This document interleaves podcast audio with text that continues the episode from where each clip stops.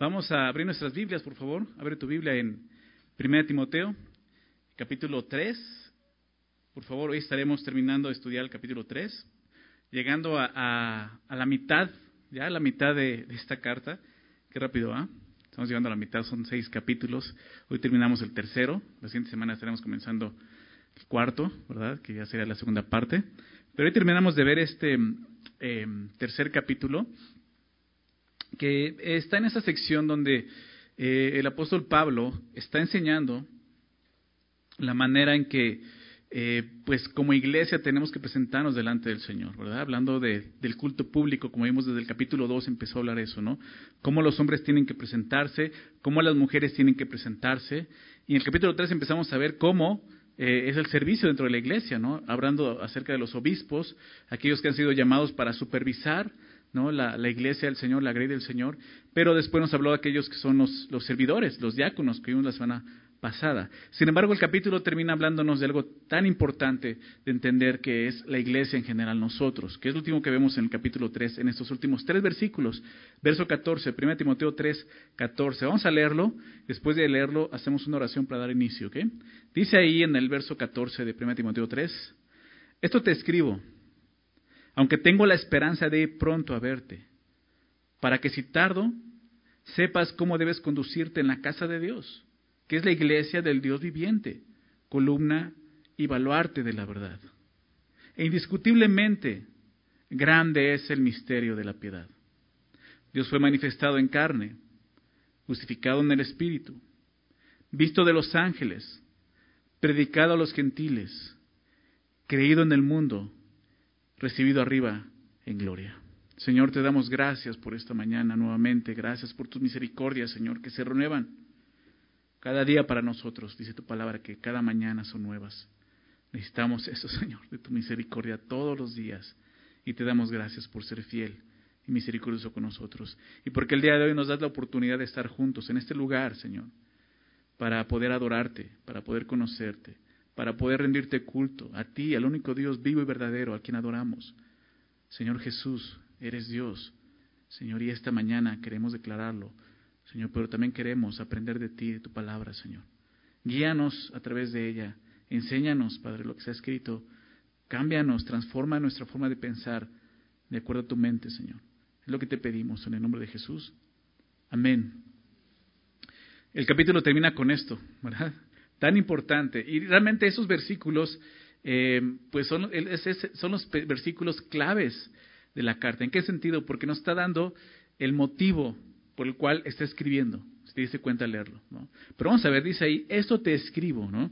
Eh, esta porción, como te decía, nos da ese motivo del por cual Pablo escribe a Timoteo. Pero antes de eso muestra un deseo que viene en el corazón de Pablo. Esto te escribo, dice, aunque tengo la esperanza de ir pronto a verte. Pablo tenía esa esperanza, ¿verdad? Aunque Pablo eh, tenía la esperanza de regresar nuevamente a Éfeso, porque recordemos que Timoteo está en Éfeso, esta carta está escrita para una persona en particular, es una de las cartas pastorales porque está escrita a personas que está dejando pastoreando en una zona, y está escrita para una persona en particular, para Timoteo, no para una iglesia. Sin embargo, Timoteo está en Éfeso, ¿sí? está en, digamos lo que, en esa cultura de Éfeso, ¿ok? Entonces, es importante entender eso para para conocer más este, el contexto de, lo que está escribiendo. Entonces, él dice, para ir pronto a verte, él tiene el deseo de, ir pronto a, ver a, Timoteo. Pero esto es muy interesante. Realmente no sabemos si eso ocurrió, si realmente Pablo pudo regresar y ver a Timoteo en Éfeso. ¿verdad? Lo siguiente que vemos es la siguiente carta, segunda de Timoteo, donde Pablo está eh, nuevamente preso, ya para ser ejecutado, y solamente le está escribiendo a Timoteo para que Timoteo vaya a verlo. Ya no es ir a ver a Timoteo porque está preso, es Timoteo, ven, no a verme, ¿no? Es lo último que sabemos, no sabemos si él fue realmente o regresó a Éfeso, ¿verdad? Ya la historia bíblica no nos, no nos menciona eso, el registro bíblico no, no, lo hace. El libro de los Hechos terminó años atrás, el capítulo 28 de Hechos terminó años atrás, donde Pablo está preso en Roma, ¿verdad? Y es liberado, ¿no? Por lo que vemos aquí es liberado, pero este, pues no sabemos exactamente si él regresa a Éfeso, pero tiene ese deseo, ¿verdad?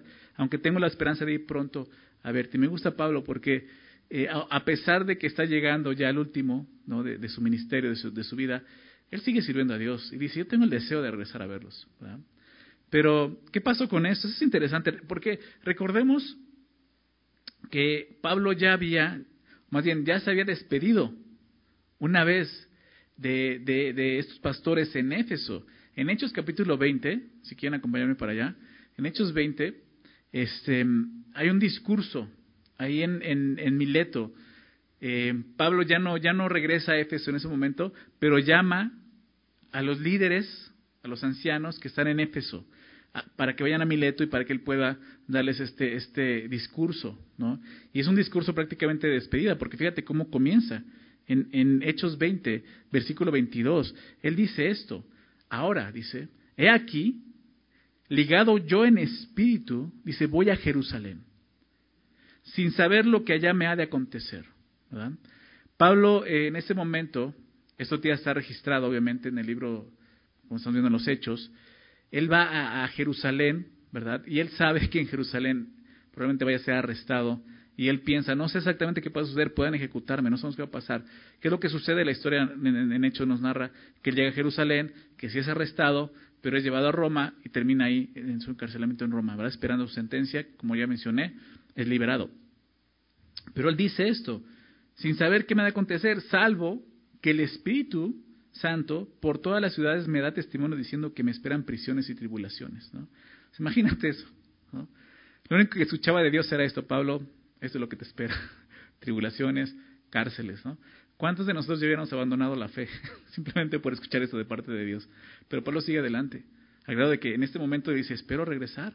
Pero él está despidiendo, dice, me esperan esas cosas.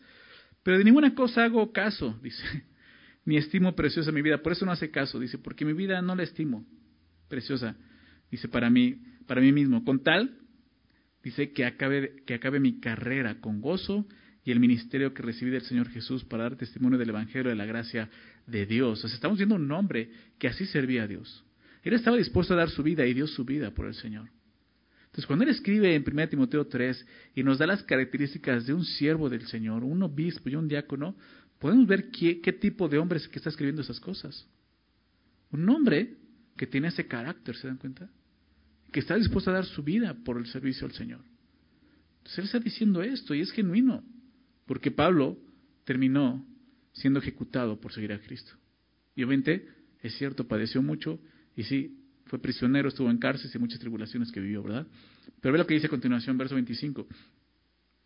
Este, y ahora, he aquí, yo sé que ninguno de todos vosotros, fíjate lo que dice, entre quienes he pasado predicando el reino de Dios, verá mi rostro, ¿verdad? Verá mi rostro. Pablo dice, ya ni me van a ver. Entonces me llama la atención que Timoteo le, diga, espero ir a verte, ¿no? O sea, Pablo, ya te despediste, ¿no? Ya dijiste que ya no ibas a regresar. Pero Pablo dice, pues es que yo pensé que ya no iba a regresar, ¿no? A lo mejor me van a matar en Jerusalén, pero mira, aquí estoy por la gracia de Dios. No sabemos, ¿no? Quizás se cumplió lo que Pablo dijo, ya no van a ver mi rostro, pero aún aquí tenía la esperanza de ir pronto a Éfeso para ver a Timoteo. Y esto nos muestra el amor que Pablo tenía por este joven, ¿no? Pablo lo, veía como un hijo en la fe, ¿recuerdas? Y por eso dice, espero pronto ir a verte, espero estar contigo, ¿no? Y este, em, ese es el deseo de Pablo. Pero, regresando al texto de Timoteo, dice, esto te escribo, y verso 15 continúa, ¿para qué? Para que si tardo, espero pronto verte, pero si tardo, Timoteo, tienes que saber esto, sepas cómo debes conducirte en la casa de Dios, que es la iglesia del Dios viviente, columna y baluarte de la verdad. ¡Wow! Qué palabras, ¿no? Se imagina a Timoteo leer eso y dice, ay Pablo, ¿qué crees? Ya me dio más miedo. el encargo que me diste, así de por sí ya me hablaste fuerte al principio de la carta leyendo, es un encargo, es un mandamiento que te doy, hace esto y de repente dice, acuérdate delante de quién estás, estás sirviendo en la casa de Dios viviente, y dices, wow, Pablo, ¿no? ¿Te imaginas eso?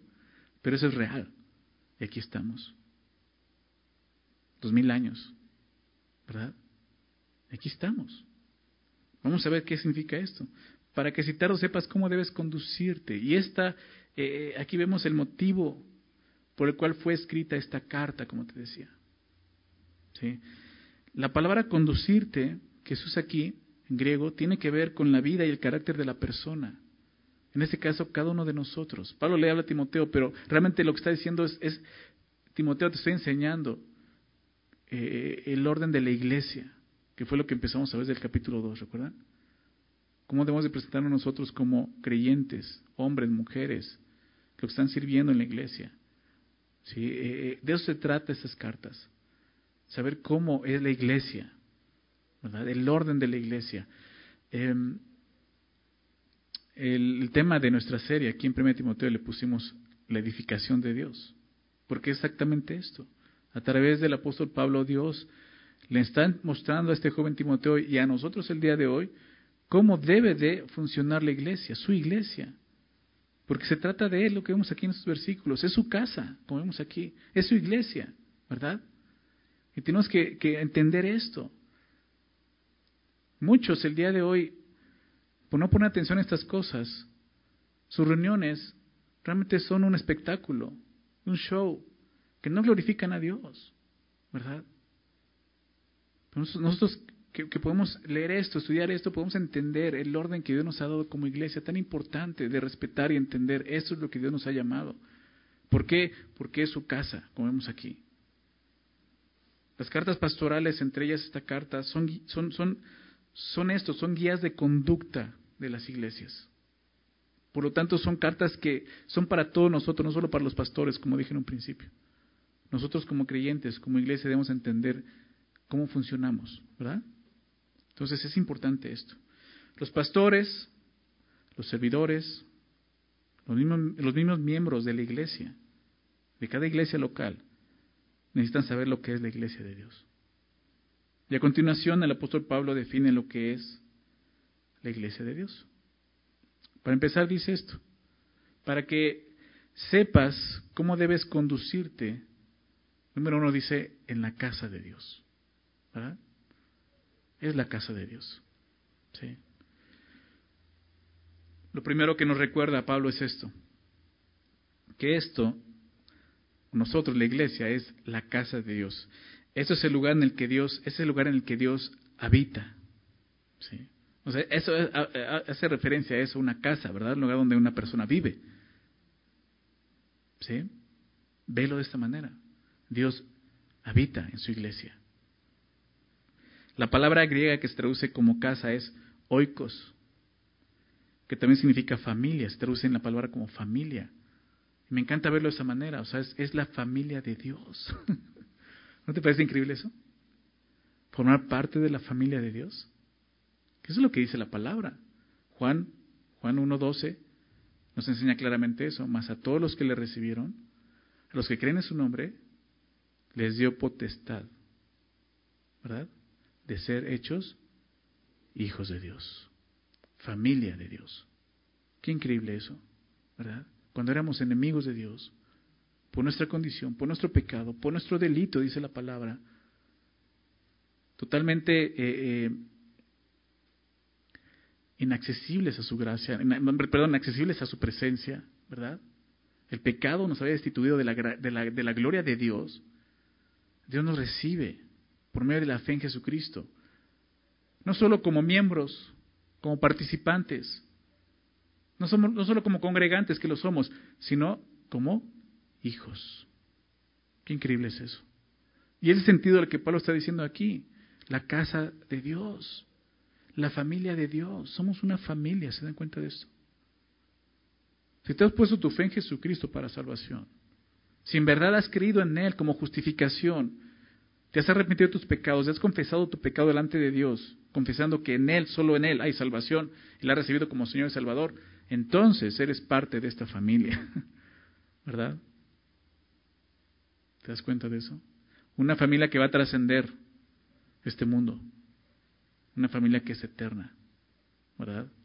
Tenemos eh, a veces tan, tan arraigados nuestras relaciones personales, nuestros familiares, ¿no? Nuestras relaciones familiares, ¿no? O sea, tenemos tan, tanto apego a eso. No es que esté mal, o sea, está bien, o sea, que ames a tus hermanos, a tus padres, ¿no? A tus tíos, primos, o sea, tenemos tanto aprecio por nuestra familia, que eso debe de enseñarnos, que así debemos de apreciarnos nosotros como creyentes.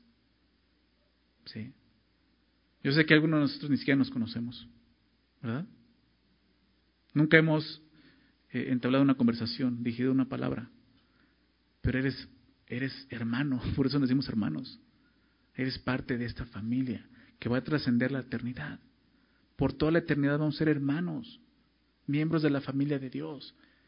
¿Por qué digo esto? Porque es necesario valorar eso. ¿Sí? Valorar y encontrar eso en, en, comunión. Decir más que, que simplemente eh, eh, miembros de un cuerpo, somos hermanos, somos familia en Cristo Jesús. ¿Verdad? Y claro, toda familia tiene sus problemas, ¿verdad? ¿Por qué? Porque hay pecado. ¿sí? Pero eso eh, no quita eso, el hecho de que somos familia. Y eso es lo que Pablo está recordando a Timoteo. Hey, es la casa de Dios. Es la familia de Dios. Quien obviamente somos nosotros, los creyentes. Como hijos y familia de Dios, no debemos olvidar que Dios es el dueño de la casa. ¿Verdad? Por eso dice la casa de Dios. No dice la casa de los congregantes, ¿verdad? la casa del pastor. Dice la casa de Dios. ¿Verdad? ¿Recuerdas cuando eras joven, niño? Vivías en casa de tus padres, probablemente. Y aunque era tu casa, tú sabías que esa era la casa de tu, de tus padres, de tu papá, ¿verdad? Tu mamá con quien vivías, ¿no? Y tú lo puedes ver así, o sea, yo tengo que respetar porque es, es la casa de ellos, por lo menos eso es lo que te enseñaban, ¿no? Y espero que lo hayas aprendido. Ahora quizá tú tienes tu propia casa y tú dices, esta es mi casa. Y si tienes hijos, les enseñas eso, hijo, esta es mi casa. ¿Por qué? Porque pues aquí hay una autoridad que Dios ha puesto, no somos nosotros como padres y es nuestra casa, etcétera, etcétera. Y un día tendrás tu casa, va a ser una autoridad, etcétera. A lo que voy es esto, la casa es de Dios. Él es el dueño. Él es la máxima autoridad, ¿se dan cuenta? Es lo que el apóstol Pablo está recordándole a Timoteo. Si Él es el dueño, Él tiene el derecho, todo el derecho de decirnos cómo debe ser dirigida su casa. ¿Estás de acuerdo? Y es lo que estamos aprendiendo. Y es lo que nos está enseñando. Cómo Dios dirige su casa, que es la iglesia. ¿Sí? La casa, la casa de Dios, es muy interesante ver todo el contexto bíblico acerca de este tema. La casa de Dios, como lo fue en el Antiguo Testamento, se conoce como el templo, era el templo, ¿verdad? Al principio el tabernáculo, donde estaba la presencia de Dios, por eso era el lugar donde Dios habitaba y moraba, el tabernáculo, ¿verdad? Su presencia, su casa. Después fue el templo, ¿verdad? Pero en el Nuevo Testamento no se refiere a un lugar físico, ¿verdad? La casa de Dios no es este edificio, no son estas paredes, como a veces pensamos, ¿verdad? Vamos a la iglesia, ¿no? ¿Verdad? ¿No dices eso? Es que voy a ir a la iglesia. Pues realmente eh, está mal dicho eso, ¿no? Porque no vas a la iglesia, porque la iglesia no es este lugar, no es un lugar físico. No, no, no, no, son esas cuatro paredes, no es un templo, porque a veces también he escuchado, ¿no? Vamos al templo el domingo, ¿no? Al templo, dices, vamos al templo, vamos a la iglesia. No, el, el lugar donde Dios ha decidido morar somos nosotros. El cuerpo de creyentes. Nosotros somos su casa, ¿te das cuenta? No somos la iglesia. Cada uno de nosotros, donde Dios habita y mora, no es aquí. Si no es que Dios esté esperando a las 8 de la mañana, ya van a llegar, ¿no? Aquí lo estoy esperando, ¿no? Voy a calentar aquí el lugar para que lleguen y estén calientitos. Y no, Dios está en nosotros. Qué increíble esa, esa verdad, esa realidad. ¿No te parece increíble eso? El Dios creador, poderoso, habitando en vasos de barro, dice su palabra, nosotros. Qué increíble, pero es real. Dios habita en nosotros, nosotros somos su casa, somos su iglesia, y cuando nos reunimos, está reuniendo la casa de Dios. ¿Se das cuenta, ¿Te das cuenta de eso? El lugar donde Dios ha sido habitar. Por eso Pablo enseña que nuestro cuerpo es templo del Espíritu Santo, 1 Corintios, ¿verdad? Dice, ¿ignoras eso? ¿Que tu cuerpo es el templo de Dios? Donde Dios ha sido morar y habitar. No ignoremos eso. Nosotros somos la iglesia. Dios vive en nosotros. Por lo tanto, Él está todo el tiempo en su casa. Todo el tiempo con cada uno de nosotros. ¿Te das cuenta de eso? Por eso es tan importante lo que te decía, la presencia de Dios, presentarnos delante de Él. Todo el tiempo estamos delante de Dios. Por eso Pablo puede decir, oren en todo momento, ¿verdad? Oren sin cesar. Porque todo el tiempo estamos con Dios, todo el tiempo está en Él en nosotros. ¿Sí? Tener correctamente esa perspectiva cambiaría nuestra forma de vida, ¿verdad? Saber que Dios está contigo todo el tiempo, ¿sí? Eso nos ayudaría realmente a vivir vidas que le glorifiquen.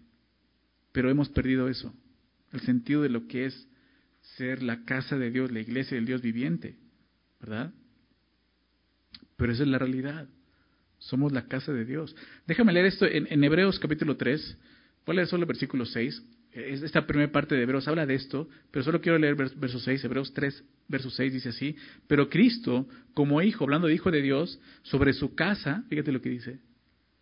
Sobre su casa, la cual, la cual casa somos nosotros, dice Hebreos. Nosotros somos esa casa, como te decía.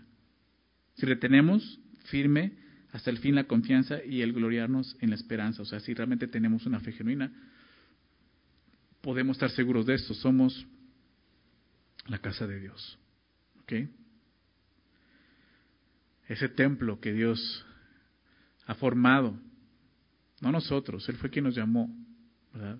Y ahora es un templo no físico, sino espiritual, como lo enseña el apóstol Pedro en 1 de Pedro 2, versos 4 y 5. 1 de Pedro 2, 4 y 5 dice, acercándoos a Él, hablando de Jesús, piedra viva.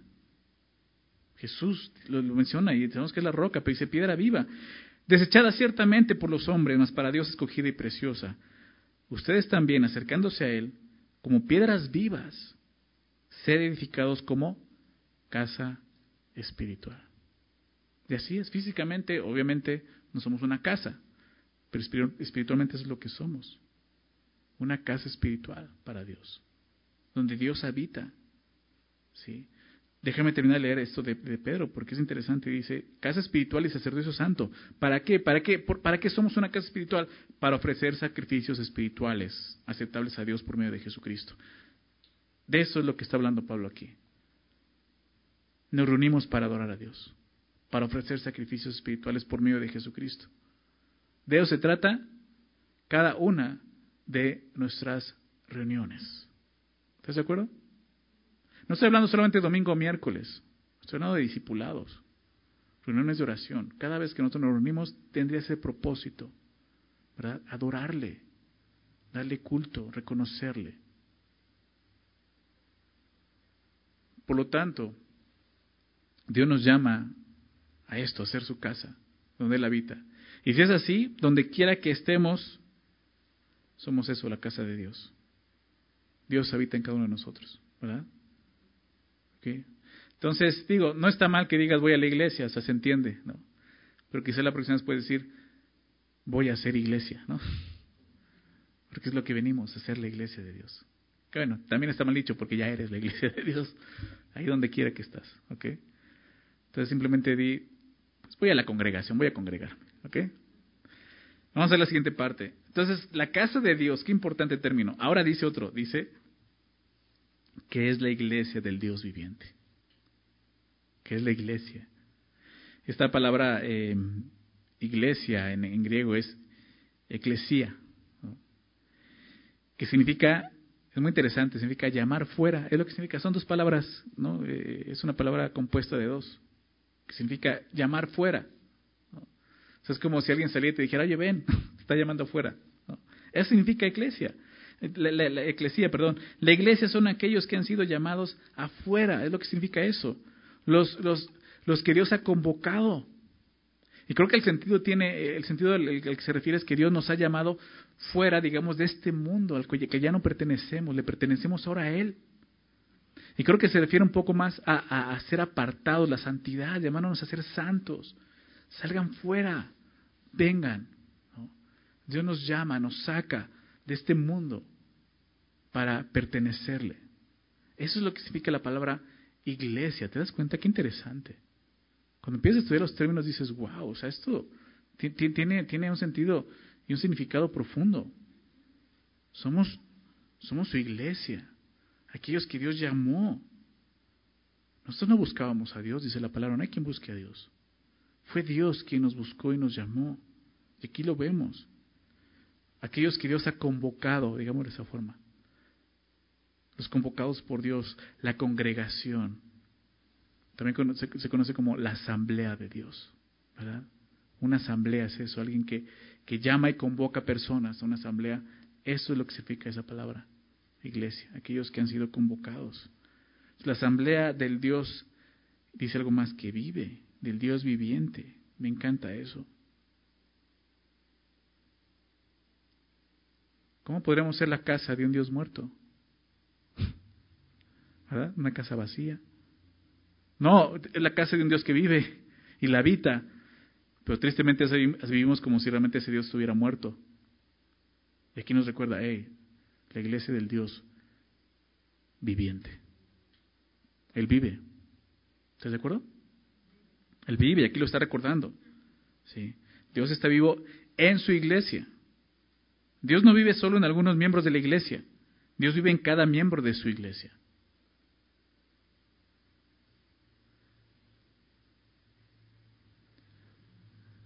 Oro para que cada uno de nosotros podamos entender eso. Para que podamos considerar qué significan esas palabras, que Dios vive y vive en nosotros. Él está vivo, no está muerto. Podemos proclamar que Él vive, que somos su casa, somos su iglesia, pero vivir como si realmente Él estuviera muerto. Y no es así. Aquí dice que Dios es el Dios vivo. Algo que, distingue al cristianismo sobre todas las demás religiones es esto, que nuestro Dios vive. ¿Estás de acuerdo? En, este, en, ese momento, en, esa cultura en Éfeso, se rendía un fuerte culto a la diosa Diana o Artemisa, conocida como, como, Diana de los Efesios. ¿Verdad? El capítulo 19 de, Efesios lo puedes leer, no nos da tiempo, pero puedes ver eh, eh, el, fuerte ¿no? Em, la fuerte adoración pagana que había por esta diosa, la diosa de Éfeso. Pero al igual que todos los demás dioses e ídolos que el hombre ha inventado, esta diosa, si es que llegó a existir, ahora estaba muerta. No existía, no, tenía vida. Muerta como muchos otros ídolos el día de hoy, como Buda está muerto, Mahoma está muerto, Confucio está muerto, Muchos líderes de otras religiones están muertos. Pero tú y yo seguimos al Dios viviente, que nunca muere, venció a la muerte. Nuestro Señor Jesucristo venció a la muerte. ¿Te das cuenta de eso? ¿Te das cuenta quién está siguiendo? ¿Cuánta gente vive en ignorancia siguiendo a un muerto? Que no puede darle más, no puede darle esperanza. Su única esperanza está en esta vida ser mejor persona, sentirse mejor con sí mismo. No, tenemos un Dios viviente que nos está llevando a la eternidad a vivir a su lado. Esa es la promesa y la esperanza que tenemos en Cristo Jesús. Eso es lo que nos recuerda el entender que es el Dios viviente. ¿Verdad? Nuestro gran Dios vive. ¿Por qué? Porque Él es el Dios viviente. Me encanta cómo lo expresa Pablo, el Dios viviente. No dice el Dios que vive, dice el Dios viviente. Él es el Dios viviente. O sea, Él no va a morir. Él es el eterno Dios. Vive para siempre. Y por eso Él puede dar vida al que está muerto. Si confiamos en Él. Somos su iglesia. Nos está recordando eso. ¿Qué significa esto? Pero no termina ahí. Fíjate el, versículo 15 al final. Columna y baluarte de la verdad. Está diciendo que es la iglesia. Ya vimos, la casa de Dios, ¿verdad? La asamblea de Dios, aquellos que Dios ha convocado y llamado afuera, pero dice que también la iglesia, nosotros somos esto, columna y baluarte de la verdad. ¿Qué significa esto? Una columna tiene el propósito de sostener o levantar un piso, ¿estás de acuerdo? Estas son columnas, ¿no? Las que tenemos aquí, tenemos varias. Están sosteniendo el piso de ahí arriba. Y si las ves, están bastante anchas, porque están sosteniendo todo un piso. Es interesante en el contexto, los, los, efesios pueden entender esto. ¿Por qué? Porque sí, en este templo de, esta diosa, Diana o Artemisa, eh, se dice que ese templo tenía 127 columnas. 127 columnas, o sea, era algo que, en ese momento los griegos em, eh, pues adoraban también, la arquitectura y todo eso, ¿no? el arte. 127 columnas. Y pues lo dice, hey, la columna somos nosotros. ¿Sí? No somos quien tenemos que estar levantando. Ya no es un techo o un piso. La, idea de Pablo aquí es que la iglesia es una columna que sostiene y levanta, ¿qué cosa? ¿Dice el texto? ¿Sí lo leíste? Columna evaluarte de la verdad. ¡Qué increíble! La verdad. Entonces, Pablo nos está llevando de, de, entender y dar el orden en la iglesia, llevarnos al punto por el cual nos reunimos. Yo nos reunimos como iglesia para esto, para ser columna y evaluarte de la verdad en este mundo. No aquí solamente, aquí nos preparamos, entendemos lo que es la verdad, pero allá afuera somos eso, columna y baluarte de la verdad. Columna en el sentido de que tú y yo tenemos que tener la verdad levantada siempre. Mostrar la verdad de Dios es lo que está diciendo. Somos esa columna. Qué triste que cuando la iglesia no sirve como esa columna. ¿Te imaginas un edificio? Imagínate que estas columnas fueran de dos centímetros. ¿Qué pasaría? Nos hubiera aplastado ya el piso de arriba. ¿Verdad? La iglesia tiene que ser una columna que levante, que sostenga en alto la verdad de Dios. Es lo que está diciendo aquí.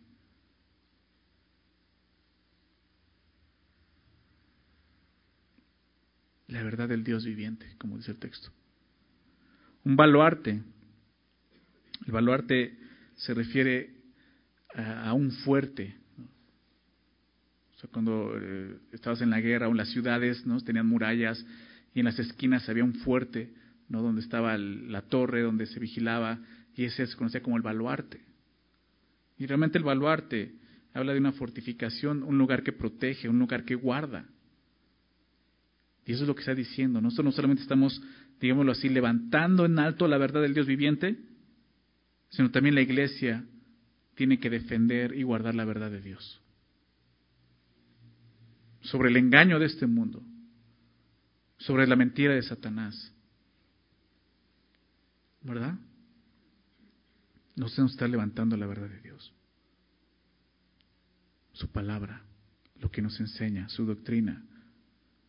Porque este mundo no se cansa. El príncipe de este mundo, Satanás, no se va a cansar. Él sabe que cada día que pasa es un día menos que le queda para poder estar destruyendo al hombre, la imagen de Dios, ¿verdad? Y lo estamos viendo. ¿Te has dado cuenta que él ahorita está con todo? Metiendo ideologías, engaños, mentiras a este mundo, a, a, los hombres, a las mujeres, diciéndole, tú no eres un hombre, tú puedes ser una mujer, tú eres una mujer, tú puedes ser un perro, etcétera, etcétera, etcétera. Qué triste, o sea, hace 20 años nos íbamos riendo de esto, hace 20 años nos habíamos estado burlando, ¿cómo es? O sea, que de repente un hombre ahora diga, yo soy un perro, ¿no? Me comporto como un perro y quiero que todos me vean como un perro y me respeten como un perro, como un gato. Pero ¿hasta dónde estamos llegando? Absurdo, ¿verdad? Así, así de absurdo es cuando el hombre comienza a creer la mentira y el engaño. Pierde, pierde identidad. Se corrompe. Y en medio de este mundo corrupto como está, está la iglesia del Dios viviente. Columna y baluarte de la verdad. ¿Te dan cuenta lo importante que es eso? Ya viendo en el contexto de, de lo que estamos viviendo y decir, o sea, ¿vamos a irnos así? ¿Vamos a dejar que este mundo se vaya así a la basura? Cuando no tenemos la verdad de Dios. ¿Qué estamos haciendo? ¿Aún nos avergonzamos? ¿Por Jesús? ¿Por su palabra? ¿Por su verdad? ¿Tememos porque alguien nos califique como intolerantes? ¿Nos agredan ya? Porque llegamos a ese punto y se va a poner peor. ¿Por decir que eso es un engaño, una mentira? ¿Por decir que eso es pecado y no es un trastorno? No es una enfermedad, es un pecado delante de Dios. Es una tendencia pecaminosa, como todos tenemos tendencias pecaminosas, somos columna y baluarte de la verdad. levantar, defender la verdad de Dios en este mundo. Pero ¿qué sucede cuando ni siquiera conocemos la verdad? ¿Qué vamos a levantar? ¿Qué vamos a defender? Qué importante es que tú y yo como iglesia, como, como familia de Dios, conozcamos esta verdad, la que hemos creído, la que predicamos, la que anunciamos, y la levantemos delante de este mundo.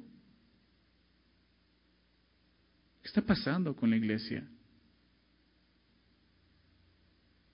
¿Nos estamos acobardando? Te lo estoy diciendo, vienen tiempos más difíciles. Quizá más adelante vamos a sufrir, empezar a sufrir cierta persecución, donde ya no nos van a dejar hablar públicamente, ni siquiera reunirnos quizá. Pero eso tiene que cambiar nuestra perspectiva de quiénes somos. Columna y baluarte de la verdad, ¿estás de acuerdo? Amén. Necesitamos fe.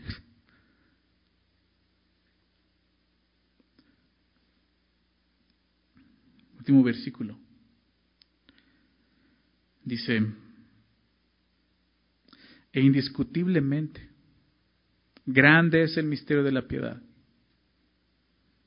Dios fue manifestado en carne, justificado en el Espíritu, visto de los ángeles, predicado a los gentiles, creído en el mundo, recibido arriba en gloria. Dices, ¿y esto qué tiene que ver con lo que estamos hablando? Pues bueno, Pablo va a empezar a definir lo que es la verdad. Por lo menos la raíz, el corazón, el núcleo de la verdad, que es el Evangelio.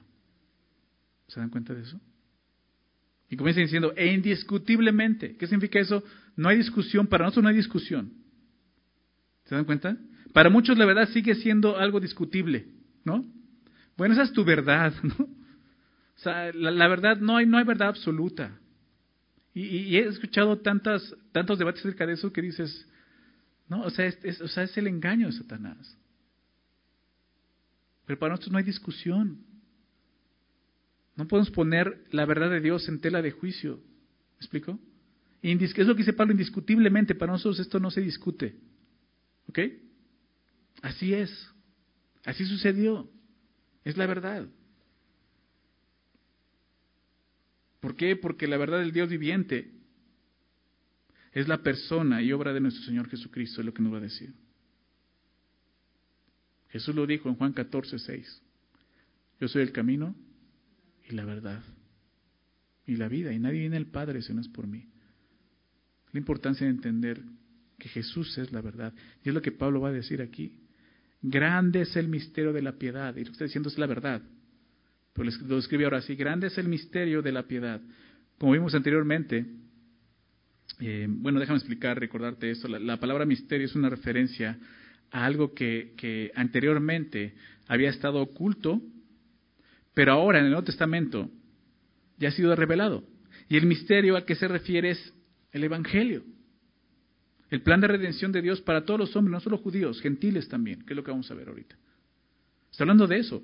Grande es el misterio, pero dice algo más de la piedad. ¿Por qué lo menciona así? Anteriormente vivimos en el verso 2 del capítulo 2, esta palabra piedad. Si recuerdan, la, estudiamos un poco cuando dice eh, em, que vivamos quieta y reposadamente en toda piedad y honestidad, ¿recuerdan? Y es la misma palabra que usa aquí. Esta palabra eh, piedad es una referencia a la vida que pertenece a Dios. Si lo podemos definir de una forma es esto. La piedad habla de una vida que pertenece a Dios. La vida de Dios. ¿sí? La piedad habla de quién es Dios. Por lo tanto, nosotros vivir de acuerdo a esa piedad. De acuerdo a quién es Dios la vida que le pertenece a Dios. Entonces el gran, el gran, es el misterio de la piedad, que va a definirlo como la obra de Jesús. Pablo va a darnos un resumen de la verdad aquí, en lo que se identifica como, como una estrofa de un himno cristiano, normalmente un himno primitivo, de la iglesia primitiva. Por eso aparece eh, de esa forma, ¿no? Como, como en, verso, no en prosa. Realmente Em, en el griego, em, digo, yo no sé si aparezca realmente así, ¿no? Pero los que estudian, estudian griego dicen que realmente es, es, como una rima, está rimando las palabras, porque era un, un himno, era una canción que cantaba la iglesia primitiva. Pero, pero, o sea, qué canto, ¿no?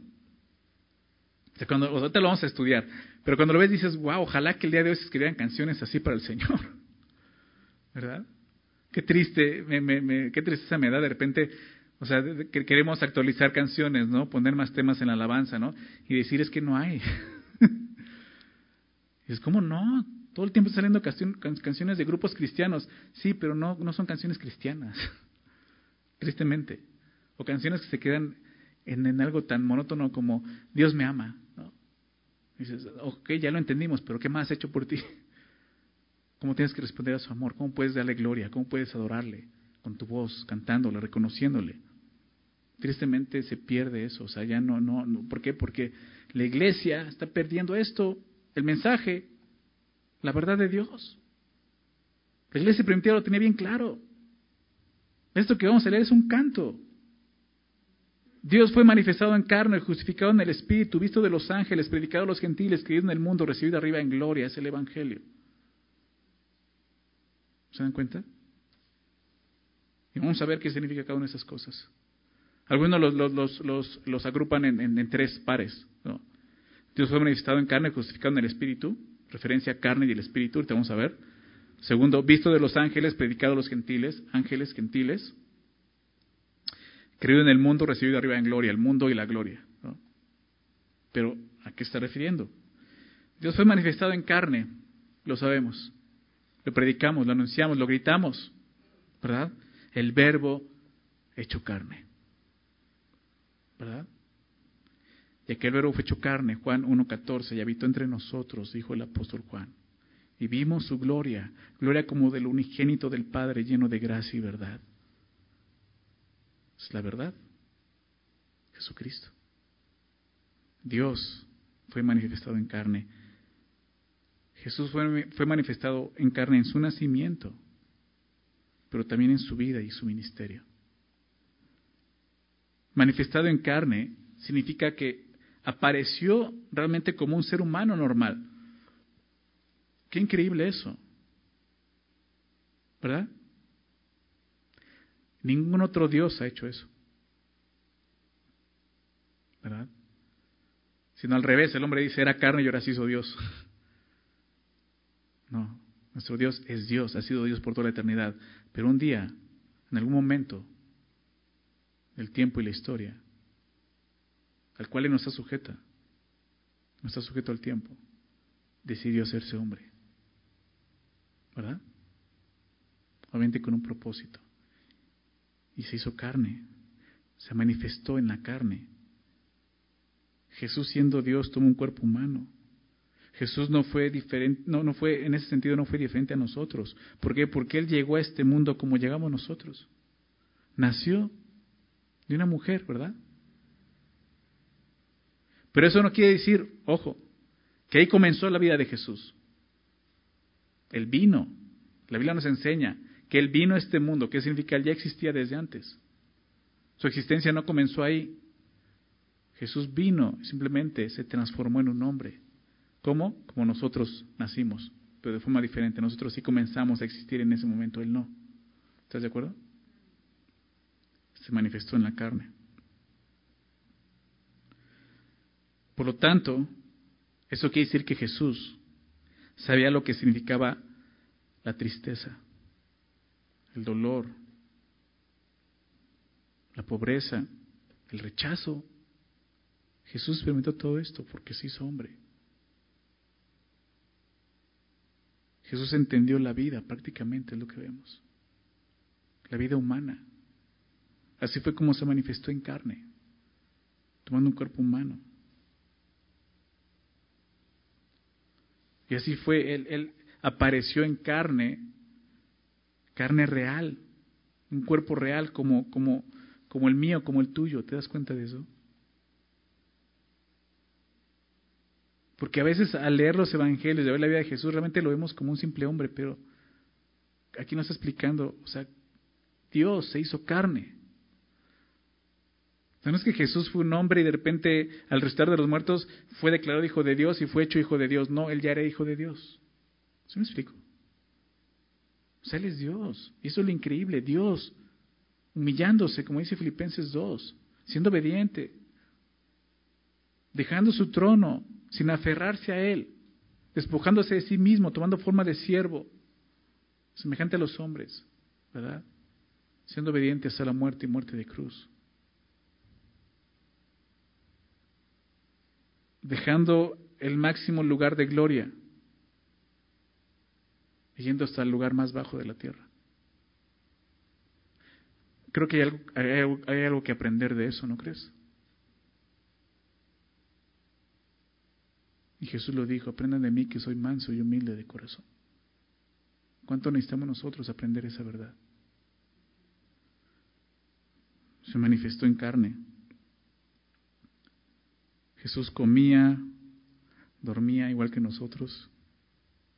Incluso lo vemos en la cruz, Jesús sangró y murió y fue enterrado como un hombre, pero resucitó, ¿verdad? Por eso dice el texto justificado en el Espíritu. Algunas traducciones dice vindicado, pero la palabra correcta es justificado. ¿Qué significa esto? Jesús fue justificado igual que nosotros, igual que nosotros, pero de una forma diferente, ¿verdad? Nosotros fuimos justificados, ¿por qué? Porque éramos culpables. ¿Estás de acuerdo? Nosotros, nosotros somos justificados por la fe en Jesús. Romanos 5.1, ¿verdad? justificados por la fe tenemos paz para con Dios por medio de Jesucristo. Esa palabra justificado es la misma que usa aquí. Justificado. Pero Jesús fue justificado, dice el texto, en el Espíritu. Por el Espíritu. Sabemos que la obra de Jesús aquí en la tierra dependió totalmente del Espíritu de Dios. Jesús se manifestó como hombre, se despojó de su gloria. Eso implicaba despojarse quizá de todos sus atributos como Dios. Todo lo que él hizo, lo hizo en su misión y bajo el poder del Espíritu Santo obrando en él.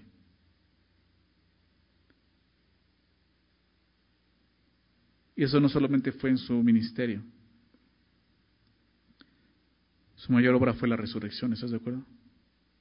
Y no es que Jesús resucitó en el sentido de que él podía, claro, podía hacerlo, pero no, no, no, fue en su fuerza, fue en el poder del Espíritu Santo. Por eso dice justificado en el Espíritu. Entonces, Jesús fue resucitado por el Espíritu Santo y en ese momento fue declarado justo, mostrando la justicia de Dios. Déjame citar Romanos capítulo 1, verso 4. Fíjate lo que dice Romanos 1, 4. Viene hablando de Jesús. Pablo viene hablando del llamado que él recibió de parte de Dios para predicar el Evangelio, dice el Evangelio de su Hijo, que fue declarado Hijo de Dios, dice el verso 4, con poder. ¿En qué momento y por quién? Según el Espíritu de Santidad, el Espíritu Santo fue el que hizo esto, por la resurrección de entre los muertos. Cuando el Espíritu Santo resucita a Jesús de los muertos, y Romanos 8 dice eso, fue el poder de Dios, el Espíritu de Dios que muere en nosotros, quien resucita a Jesús de los muertos. ¿Estás de acuerdo? Ese poder, cuando Jesús resucita de los muertos por el poder del Espíritu Santo, es declarado hijo de Dios. ¿Qué significa eso? Es declarado justo. Claro, en él no había pecado, pero él llevó nuestro pecado. Pero él resucita de los muertos. ¿Por qué? Porque no puede morir. Es el Dios viviente y es justo. Entonces es justificado en el Espíritu. El apóstol Juan escribe en su primer, eh, en el Evangelio, perdón, Evangelio de Juan 16. Si no mal recuerdo, él, dice que el Espíritu Santo es el quien nos convence, ¿recuerdas? Dice de pecado, de justicia y de juicio. De pecado porque no creen en mí y de justicia porque yo voy al Padre, ¿recuerdan? ¿Ya se les olvidó? ¿No? ¿No han leído Juan? Por cuanto voy al Padre, ¿qué significa eso? Es la justicia que el Padre va a recibir en el cielo. ¿Se dan cuenta? Es lo que está diciendo. Tenemos que ser convencidos de qué? De que soy un pecador, ¿verdad? De que si no me arrepiento voy a morir mis pecados por no creer en Jesús. Y lo que necesito para poder estar allá es la justicia de Él. No mi justicia. Soy un pecador, no me alcanza. Solamente la justicia de Jesús sin pecado nos puede llevar al Padre. Y es lo que está diciendo aquí, justificado en el Espíritu, mostrando, esa es la justicia que Dios acepta en el cielo a través de Jesucristo. No hay mayor justicia. Tú no puedes ir al cielo por tus obras. Por eso Pablo dice, no es por obras. Tus mejores obras sin Cristo son trapos de inmundicia, dice la palabra, delante del Señor. Es la justicia que Dios nos ha dado a todos, gratuitamente en Cristo Jesús. Pero es necesario que nosotros la aceptemos, la creamos. Eso nos va a llevar a predicarla, a anunciarla, a sostenerla y a defenderla. ¿Estás de acuerdo? La verdad de Dios. Justificado en el Espíritu. Eso significa justificado en el Espíritu. Jesús fue completamente recibido y aceptado por Dios el Padre, por su justicia. Y es a través de esa justicia, por medio de la fe, que nos podemos ser aceptados por Dios. Eso es el Evangelio. Siguiente. Visto de los ángeles. Dices, órale. Así como que, ¿qué, le ponemos aquí? Como que aquí ya no rima esto, hay que ponerle otra cosa. No, o sea, creo que está en la palabra de Dios. Esto fue inspirado por Dios. Visto de los ángeles. Eh, aunque el hombre se, se, afane a negar el testimonio de Jesús, porque el día de hoy sigue habiendo muchas personas que testifican y están en contra de no, Jesús no es Dios, etcétera, etcétera, ni siquiera existió, Jesús se murió, etcétera, etcétera. Aunque muchos están en contra de eso, aquí dice algo importante. Los mismos ángeles son testigos de la obra de Jesús. ¿Sí lo ves? Visto de los ángeles. Y lo podemos ver en la palabra. Los ángeles estuvieron presentes en el misterio de Jesús. Estuvieron presentes en su nacimiento. ¿Recuerdas? Cuando anunciaron la llegada del Mesías. Estuvieron presentes en la tentación de Jesús, cuando Satanás lo tentó, cuando iba a comenzar su ministerio. Estuvieron presentes en su agonía en Getsemaní. En que nos dice que los ángeles lo estaban eh, fortaleciendo. Estuvieron presentes en su muerte y sobre todo en su resurrección, ¿verdad? Ellos dieron el mensaje a estas mujeres. Estaban ahí un ángel de Dios. Y no solo eso, estuvieron presentes cuando Jesús ascendió a su gloria nuevamente al cielo. ¿Recuerdas en Hechos 1? Los varones que se paran delante de los discípulos eran ángeles. Visto de los ángeles. Los ángeles vieron todo esto.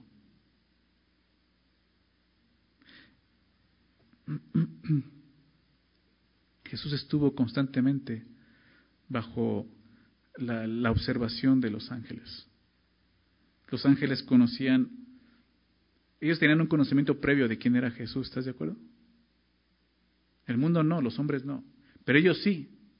O sea, lo increíble para ellos, o sea, ellos veían a Jesús en, su gloria, antes de su encarnación, antes de su manifestación en la carne. Ellos veían a Jesús como Dios, adorándole, le adoraban.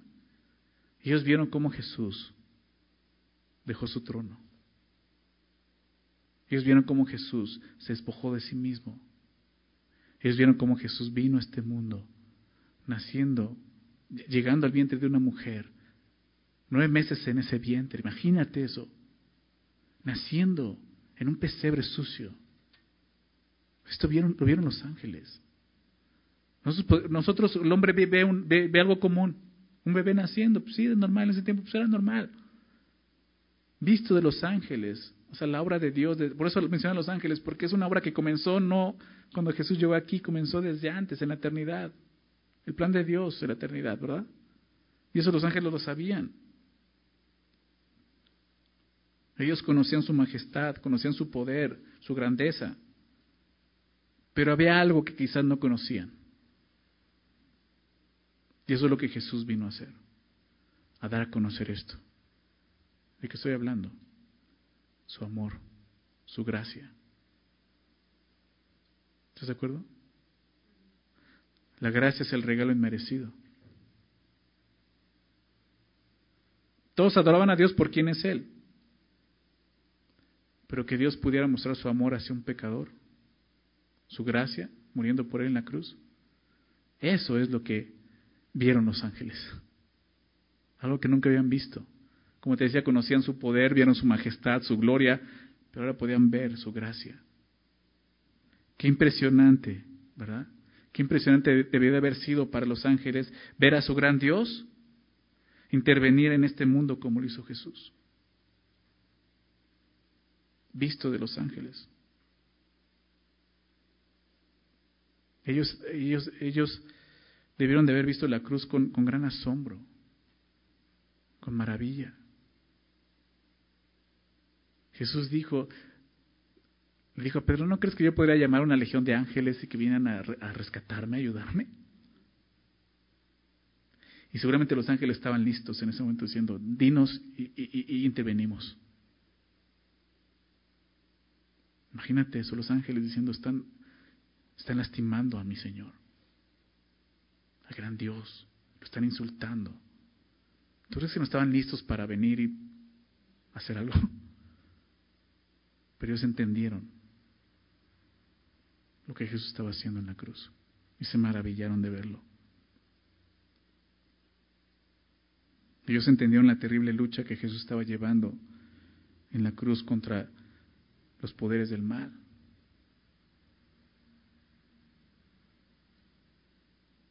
Eso fue lo que hizo Jesús. Jesús venció a la muerte para darnos vida eterna. Y ese es el maravilloso mensaje del Evangelio. Un mensaje que ha sido anunciado por más de 20 siglos a todo el mundo. Los ángeles lo vieron, pero también nosotros lo hemos escuchado. Por eso dice, predicado a los gentiles. ¿Verdad? El fin, el propósito es ese. O sea, no solo a los judíos. ¿verdad? La salvación también fue anunciada al pueblo gentil, lo que podía asombrar a muchos más. O sea, no solo fue a Israel, no, para todos, predicado a los gentiles. Esta predicación ya no se limita al judaísmo, sino que ahora a cada nación de la tierra se le ha dado la grandiosa promesa de que en Jesucristo hay salvación y perdón de pecados. Eso es lo que la iglesia predica, anuncia. ¿Te das cuenta? Es la verdad. Lo está resumiendo la verdad que sostenemos y que defendemos. Es tan triste lo que vivimos el día de hoy. Y, te lo voy a repetir y se va a poner peor. O sea, todo el tiempo están siendo bombardeados por, por estas ideologías. Nos está, acabamos de pasar el mes, ¿no? Ya, ya hasta celebran su mes. ¿cómo le llaman? El mes de la diversidad, o no sé, no me acuerdo cómo le dicen. Y por todos lados ves el arco iris, ¿no? Dices, ¿en serio? ¿Es tu bandera? Ni siquiera entiendes el significado de, eh, de, de esa promesa tan hermosa de Dios que es el arco iris. Te burlas de Dios de esa manera. Pero nos quedamos callados nosotros. Columna y baluarte de la verdad. Predicado a los gentiles. Los gentiles, una referencia a, o sea, a todos, o sea, no, no, no, a los judíos, no a los que a los que pertenecían a su pueblo, o pertenecen a su pueblo, o sea, a los que menos esperaba. Piénsalo de esta manera, sí, es para ellos, es para, para los homosexuales, para los gays, para lesbianas, para todo este género ya que se está desarrollando, para todos ellos es el Evangelio, predicado a ellos. Ellos necesitan conocer la verdad y arrepentirse y creer en Jesucristo. Es lo que ellos necesitan. Quizás si tu, tu pecado no hubiera sido, no sé, las drogas, el alcohol, el adulterio, quizás hubiera sido homosexualismo y quizás no estarías aquí. ¿Te das cuenta? Necesitan que les prediquemos. Oye, pero está poniendo difícil. Sí.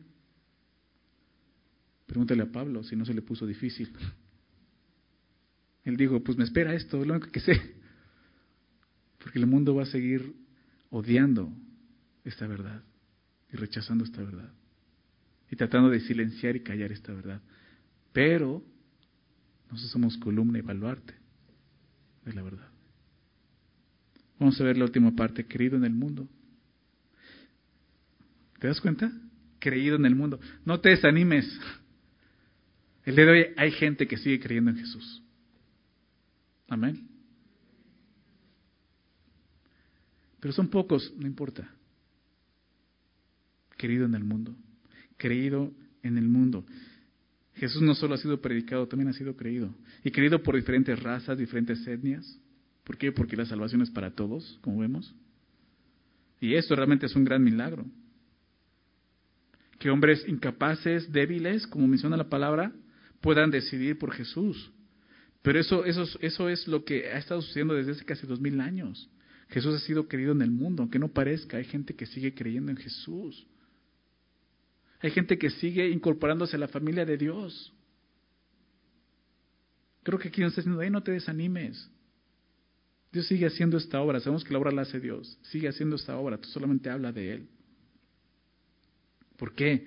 Porque este mensaje es un mensaje de esperanza para todos. Y todos necesitamos esperanza. Y en Jesús hay esperanza, hay perdón, hay transformación. ¿Estás de acuerdo?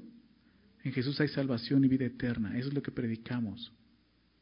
Por eso aún ha sido creído en el mundo.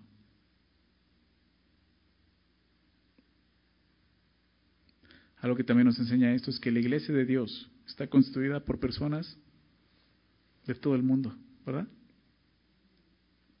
Predícale a todos. Pablo le a Timoteo, o sea, predica. A diestra y siniestra, predica. En tiempo y fuera de tiempo, predica. ¿Se dan cuenta? Sé iglesia. Es el llamado que tenemos. Tenemos un mensaje. Eso, es lo que nos une y nos reunimos. Tenemos un mensaje importante, esperanza para este mundo caído. Perdón, salvación, vida eterna. Ese mensaje que damos. Terminemos con esto, recibido arriba en gloria. Esa es la esperanza, recibido arriba en gloria. La obra terrenal de Jesús terminó así con su regreso al trono. ¿Verdad? ¿Por qué? Porque Jesús es el único Dios vivo y verdadero. El único sabio Dios es Jesús, el que predicamos, es Jesús. Y así como un día fue a su gloria, un día regresará en su gloria. ¿Verdad? Y regresará por quién? Por su iglesia. Y sí, después de eso va a traer un juicio a este mundo.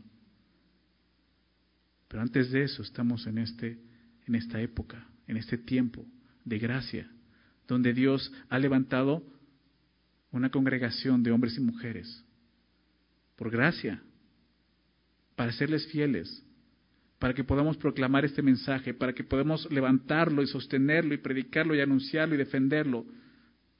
Jesús es Dios. Jesús vino a morir en una cruz pagando el precio de los pecados de todos nosotros. ¿Para qué? Para que en arrepentimiento podamos confesar que eso es verdad y por medio de la fe podamos tener vida eterna y esa esperanza de vida eterna en Cristo Jesús. Eso es lo que predicamos. De nada, no tendría sentido que tú y yo nos reuniéramos cada domingo si no tuviéramos este mensaje. Seríamos un club social simplemente, como lo dije en otro momento. Y para eso hay otros clubes sociales que tienen alberca y canchas de tenis y están más padres. Entonces tenemos algo mejor. ¿verdad? Un mensaje. El Evangelio, el misterio de la piedad, la verdad de Dios, la vida y obra de nuestro gran Dios Jesucristo. Salgamos, proclamemos. Ese mensaje no solamente tiene que predicarse aquí, es allá afuera donde funciona. Es allá afuera, porque allá afuera es donde está la gente perdida, donde más gente puede creer. Salgamos y levantemos la verdad de Dios como un estandarte. Defendámosla porque es la verdad de Dios. Defendámosla con nuestra propia vida si es necesario. Eso es lo que Pablo está diciendo aquí. Vamos a hacer una oración para terminar. ¿Ok? Señor, esta mañana te agradecemos por tu palabra. Gracias por recordarnos quiénes somos como iglesia. Somos tu familia ahora. Eso quiere decir tu casa, somos nosotros, tú habitas en nosotros. Señor, qué, qué verdad tan sorprendente e importante que tú vives en nosotros. Somos tu casa, que somos tu iglesia, aquellos que tú has llamado a ya no ser de este mundo. Nos has llamado afuera para estar contigo, fuera de este mundo, Señor, para vivir en santidad para ti. Y nos llamas ahora también columna y baluarte de la verdad. este gran mensaje que tenemos, Señor, en tu palabra, que nosotros tenemos que levantarlo como un estandarte y defenderlo, Señor, porque es la verdad que este mundo necesita, es la verdad que este mundo, Señor, sin darse cuenta, necesita, y nosotros la tenemos. Y como veíamos, para nosotros es algo que no se discute, esto es el misterio de la piedad. Tú fuiste manifestado en carne. Viniste a este mundo, tomaste un cuerpo humano. Fuiste justificado en el Espíritu, resucitaste de los muertos mostrando tu justicia. Los ángeles vieron esta gran obra, testifican de esta obra. Ha sido predicado, aún en los gentiles, Señor. En este mundo creído por todos, Señor. Hay gente que sigue creyendo. Eso tiene que animarnos a seguir predicando, Señor, a seguir hablando de ti. Y sobre todo, Señor, recibido en gloria, porque eres el Señor de gloria. Eres nuestro gran Dios, glorioso, majestuoso, así te vemos. Así el día de hoy creemos. Ayúdanos a predicar eso, ayúdanos a salir de aquí, Señor, como lo que somos realmente la iglesia, tu iglesia Gracias, Señor, por tu palabra, por ese mensaje. Gracias por recordarnos estas cosas que quizás lo habíamos olvidado o quizás ni siquiera lo sabíamos. El día de hoy lo sabemos, no hay pretexto. Esto es lo que somos. Ayúdanos, danos de nuevo para seguir siendo tu iglesia con este gran, esta gran labor y tarea que tú nos has dado, Señor, de traer luz a este mundo, vista a los ciegos, con este poderoso mensaje de salvación, Señor. Danos fe, Señor, para hacerlo. Ayúdanos a entender y conocer más tu palabra, tu verdad, Señor. ¿Quieres tú conocerte más a ti, Señor? Gracias, Padre. Gracias, Señor Jesús. Gracias, Espíritu Santo. Gracias cada uno, cada uno de ustedes, tú, Señor, tú, Dios. Gracias por habernos llamado, por habernos amado, por recibirnos y ahora por usarnos. Ayúdanos como iglesia local como si me demostras a Toluca, ayúdanos a, hacer esta iglesia, Señor, que hemos descrito aquí. Por favor, Padre. Te pedimos todo esto en el nombre de Jesús. Amén.